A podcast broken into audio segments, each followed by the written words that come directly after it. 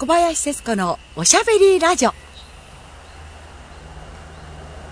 皆さんはサマーチェリーっていうお花をご存知でしょうか？私はこの原村に来るまでこのお花もそして名前すら知らなかったんですがこの近くに、まあ、隣村になるんですけどね。富士見町というとこがあります。そこに、えー、大変あの人気のもうある意味では全国的に人気の、えー、あるレストランカントリーキッチンというレストランがあります。でそこはまあ私の今友人になってしまったしゅうちゃんの店でもあるんですけどもそこに初めて行きました折にそのお店のその天井いっぱいにピンクの美しいドライフラワーがですね、えー、飾られていました。もう本当にこれが見事で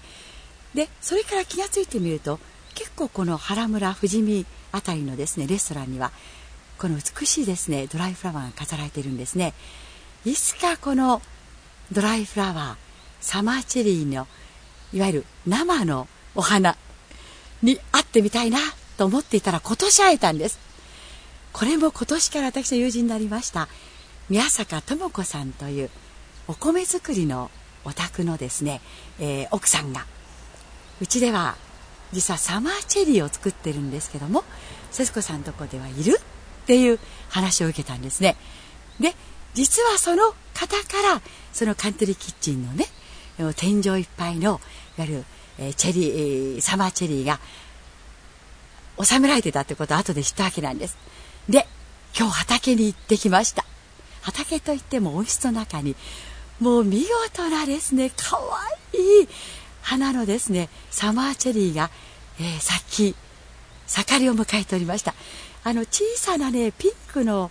花弁の花のびらの中にこう黄色いちょっと芯があるんですけどもそれが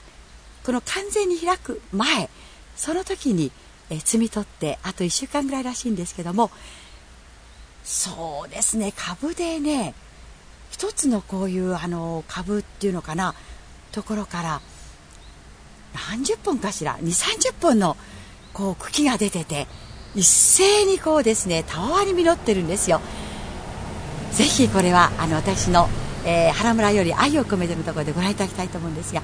とにかく美しいです、え、これをですねあの毎年会えるということこの村へ来てよかったなと思います。他の村では見たことないんでもしかしたらこの村だけのことかもしれない。間違ってたらごめんなさい。